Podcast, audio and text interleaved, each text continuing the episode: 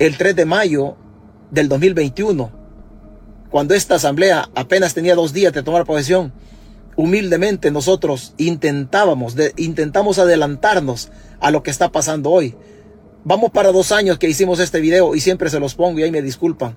Pero es esto lo que está pasando. Lo dijimos el 3 de mayo del 2021. No lo hemos dicho ayer ni hace dos meses. Lo dijimos en esa ocasión. Lo dijimos justamente en esa ocasión. Por mafias, por apellidos raros. Usted está pensando de que yo tengo algo contra Bukele. Si yo a Bukele no lo conozco. Yo no conozco a Bukele. Yo lo que estoy hablando es de la banda de mafiosos que nos está gobernando. De eso estoy hablando. Yo, si yo Bukele no lo conozco, hijo. No lo conozco. Gracias a Dios no lo conozco. No tengo el gusto de conocer a Bukele. No tengo el gusto de conocer a Bukele. Si a mí lo que me preocupa es el camino que llevamos. Eso es lo único que me preocupa a mí. Ahí yo no estoy hablando de la vida privada de Bukele. No, yo no sé si Bukele le gustan las mujeres, los hombres. No sé si fuma, si chive el dinero. Yo no sé nada. Esa es su vida privada. Yo no sé nada de eso no me interesa. Yo estoy pendiente de lo que, de lo que pasa, de lo que pasa políticamente. Pero yo la vida de Bukele no la conozco. Bendito sea Dios, no la conozco. Gracias a Dios. Pero usted está pensando, o oh, no, dice, es que este es, este es arena, frente, arena, no sé cómo dicen, arena frente. Arena frente. Les están robando el país. El poder está en una sola mano, se llama dictadura se llama dictadura. Y muchos de ustedes están contentos. Muchos de ustedes están contentos. Hoy tienen sometida a la República. Hoy tienen sometida a la República. Y no están respetando la ley. Y déjeme decirle que al camino que vamos, al camino que vamos, es más probable que yo lo, yo lo vea a usted en problemas. Es más probable que yo lo vea a usted en problemas. ¿Cuándo? Cuando la Policía Nacional Civil llegue a su casa por pensar diferente. Cuando la PNC llegue a su casa y sin un debido proceso, sin ni siquiera decirle qué autoridad gira la orden de captura, lo van a ir a traer. ¿Por qué? Porque es un régimen dictatorial y usted no tiene derechos. Cuando la PNC va y lo traiga y no le diga, no le diga en qué delegación policial va a estar. Cuando la PNC no le informe a su familia sobre, sobre su detención cuando no tenga el derecho usted de presentar un abogado en la defensa técnica, cuando usted no le permitan el uso del teléfono para informarle a su abogado, a su familia, en dónde está detenido. Todos, todos son derechos constitucionales. Hoy está la patria en problemas. Hoy a los magistrados de la Corte, de la Sala del Constitucional, no le respetaron el debido proceso, sino que de un plumazo, de un plumazo los quitaron pasándose, pasándose por el arco del triunfo la conformación de una comisión de antejuicio en el Pleno Legislativo. El derecho que ellos tenían también de presentar un, defensor, un, fiscal o un defensor técnico y la conformación de esa comisión. Esos derechos se los han, se los han vulnerado a los, a los magistrados. Cuando a usted le toque en su casa y usted no tiene absolutamente más nada que decir, cuando usted le toque renegar por la maldita crisis económica y su tripa esté vacía, entonces me va a contar y va a decir, aquel baboso al que yo tanto puteaba, me estaba hablando de esto. Aquel me estaba hablando de esto. Cuando le llega a tocar la puerta, cuando le llega a tocar la puerta y si usted no la abre, y usted le diga, dame la orden de captura, y no se le enseña, ah, pues no te voy a abrir. Y ahí cuando le boten a garrotazo limpio la puerta, entonces va a decir, ¿a qué le estaba hablando de esto? Hoy la patria está en peligro. Hoy la patria está en peligro, la república está en peligro.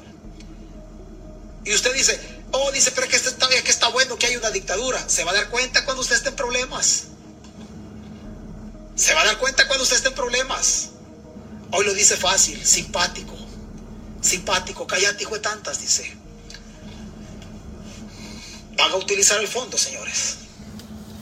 Y voy a ver, y voy a ver, desgraciadamente, a muchos salvadoreños. ¿Había necesidad de estar ahí? Ninguna necesidad. Ninguna necesidad. ¿Teníamos necesidad nosotros como salvadoreños de estar metidos en esta crisis? Ni una necesidad. Ninguna. No crea usted, no crea usted que las transmisiones las hacemos añorando el pasado político en El Salvador. No, el pasado político yo no lo añoro, un pasado de corrupción, un pasado también de vulneración a derechos, un pasado de un pasado donde las comunidades también tuvieron carencias. Pero no teníamos necesidad de estar en esto. La señora dice, la señora dice, oh, dice, yo voté por el presidente.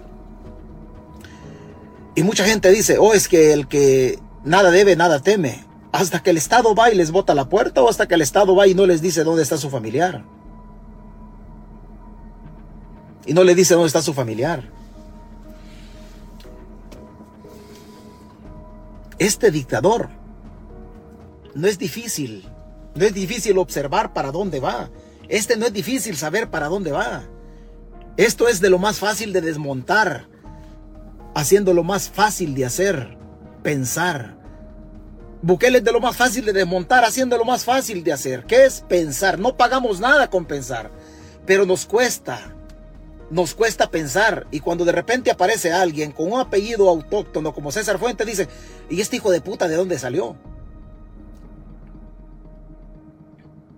¿Y este hijo de puta de dónde salió? Pues no hemos salido de otro lado, más que del vientre de una mujer que se, que se crió en las mismas condiciones suyas, en las mismas condiciones de su mamá y su papá. De ahí salimos nosotros de un vientre,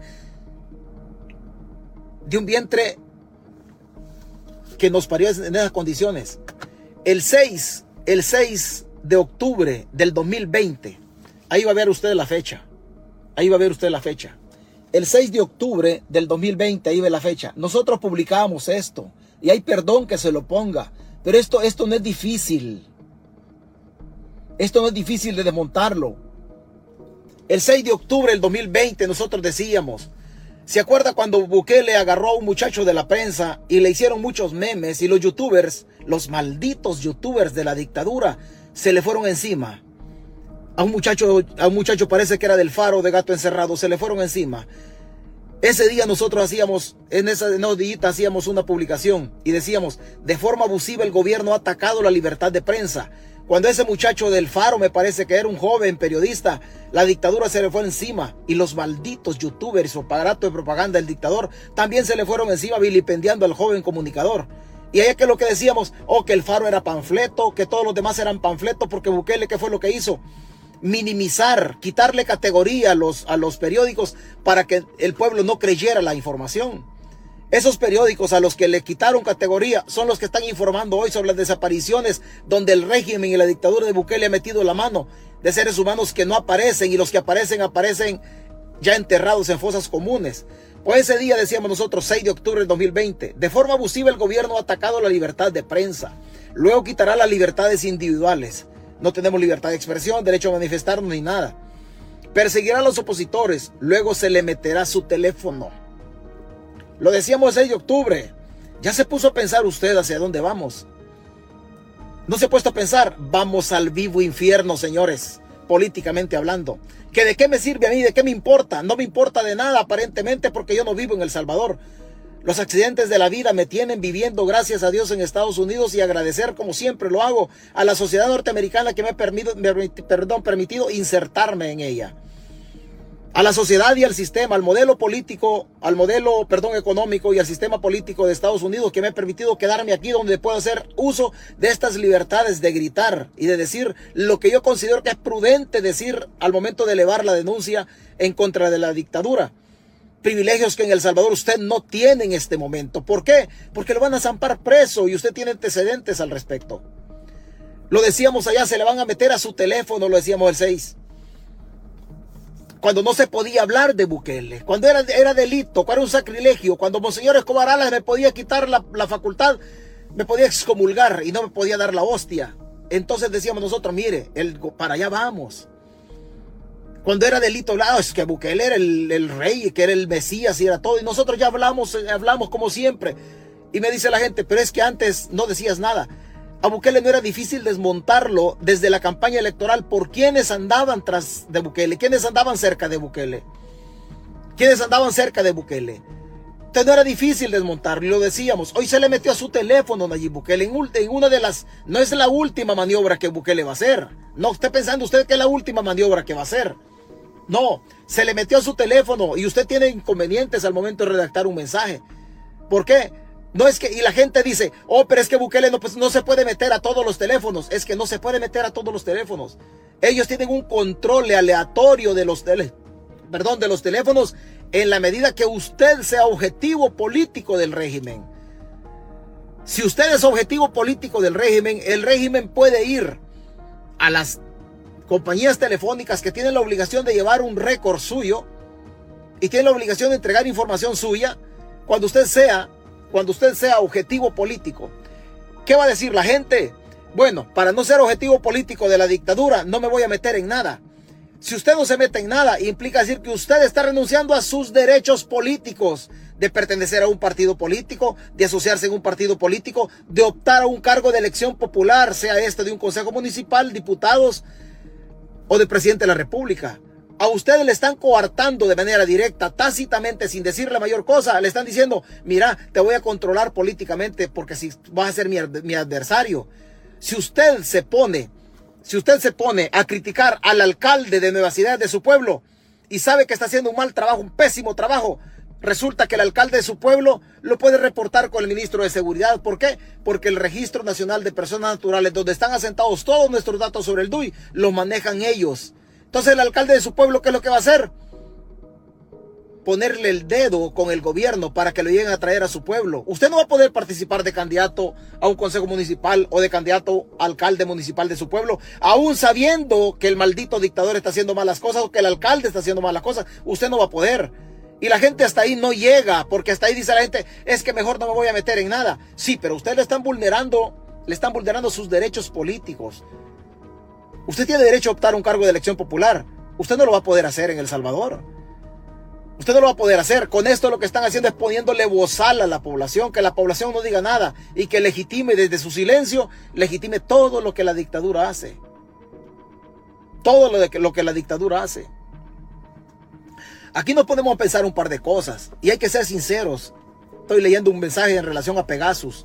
Hay que ser sinceros. El primer Pegasus lo compró el gobierno del FMLN. Hay que ser sinceros, el primer Pegasus lo compró el gobierno de Sánchez Serén y quien lo compró fue, fue, quien lo compró fue Howard Cotto, cuando era director de la policía. Este gobierno compra del otro Pegasus. O sea, aquí no nos engañemos. Aquí hay muchas cosas que hay que decirlas y que desgraciadamente cuando uno se mete en este tipo de cosas, uno daña susceptibilidades ideológicas. Pero en este gobierno, la izquierda, un sector de la izquierda política en El Salvador, tiene metida las manos. No nos hagamos los tontos. Un sector de la, de la izquierda corrupta tiene metidas las manos y un sector de la derecha oligárquica también ha zampado las manos en este gobierno. También ha zampado las manos y con ellos nos han encerrado a todos los pobres en todo esto que no podemos decir nada. Que no podemos decir nada. Pero hay que seguir levantando la voz. Hay que seguir levantando la voz al camino que lleva. Al camino que lleva. 2024, la oposición no va a tener candidatos. No va a tener candidatos. Va a querer, perdón lo que le voy a decir, va a querer un huevo de avestruz, meterse a la política, desafiar a cualquier candidato, ya sea alcalde, diputado o cualquier candidato que le dispute la presidencia a la dictadura. Va a ser, va a ser complicadísimo. No sé cómo van a ser los partidos políticos para llenar las planillas en sus, en sus inscripciones en las elecciones del 2024. Le puedo garantizar, y fírmelo como usted quiera, este día, se lo digo, a las 11 con 17 minutos hora de California, 8 de octubre, las planillas de los candidatos de la oposición salvadoreña va a querer un huevo de avestruz llenarlas porque nadie va a querer participar en política. ¿Por qué? Porque el pueblo está sometido. Porque el pueblo está sometido. Nadie quiere ponerle o plantarle cara a la dictadura por temor a que lo vayan a desaparecer. Esa es la realidad por temor a que lo vayan a desaparecer, usted no va a querer participar. Entonces la dictadura se va a instalar.